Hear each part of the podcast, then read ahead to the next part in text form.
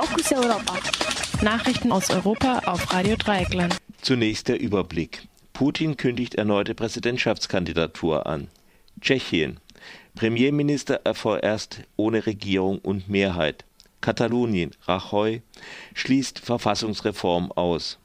Venezuela Ingame-Währung statt Bolivar. Und nun zu den Meldungen im Einzelnen. Putin kündigt erneute Präsidentschaftskandidatur an. Der russische Präsident Wladimir Putin gab bekannt, bei der Präsidentschaftswahl erneut kandidieren zu wollen. Nach Monaten des Schweigens äußerte er sich nun bei einem Besuch im Autowerk Gaz. Eine erneute Amtszeit des Kreml-Chefs wäre wenig überraschend. Aktuellen Umfragen zufolge stimmen ihm 80 Prozent der Bevölkerung zu. Korruption und Armut zum Trotz. Bis 17. Dezember muss nun festgelegt werden, wann die Wahlen stattfinden sollen.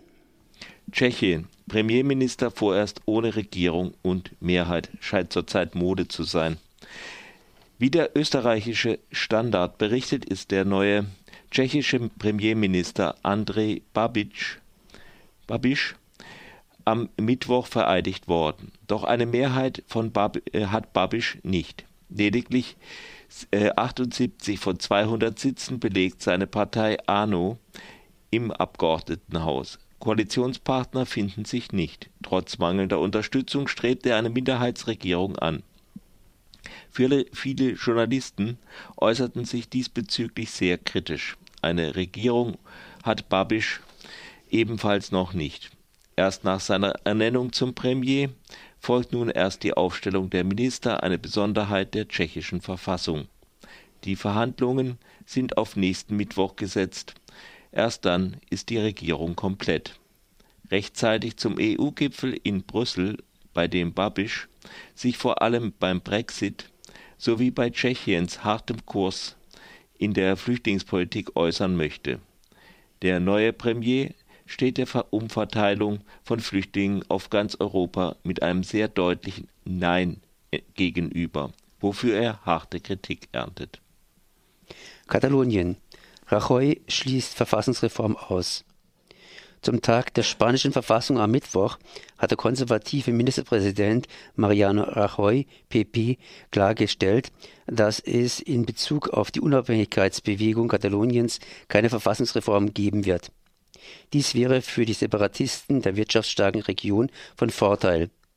Gänzlich lehne er eine Veränderung der Verfassung nicht ab, jedoch solle dies nicht ausschließlich geschehen, um jene zufriedenzustellen, die die Spaltung suchen. Die konservative Parlamentspräsidentin Anna Pastor nannte die Verfassung das beste und effektivste Mittel, um die Einheit Spaniens zu garantieren.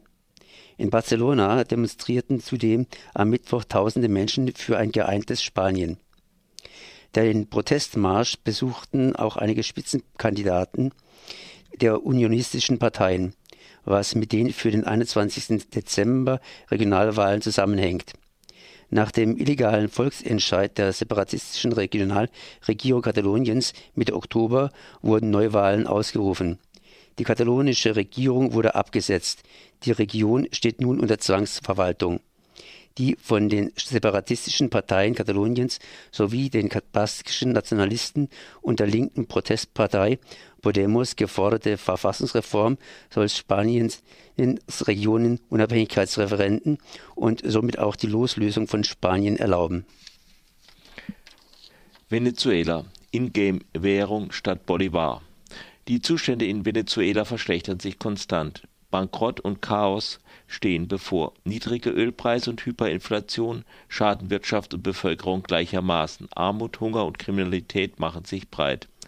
Wie von Radio Dreieckland berichtet, will Staatschef Maduro, Maduro äh, mit einer Kryptowährung namens Petro die schwache Landeswährung Bolivar ersetzen. Laut eines Blombergs Berichts jedoch hat sich im Land bereits eine andere Währung etabliert, Ingame-Währung die in Online-Rollenspielen in stundenlanger Arbeit erworbenen Gegenstände werden für US-Dollar oder Bitcoin verkauft.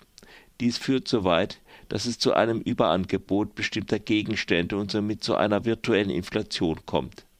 Die wenigen Dollar pro Tag sind lukrativer als die durch traditionelle Arbeit verdienten, fast wertlosen Bolivar.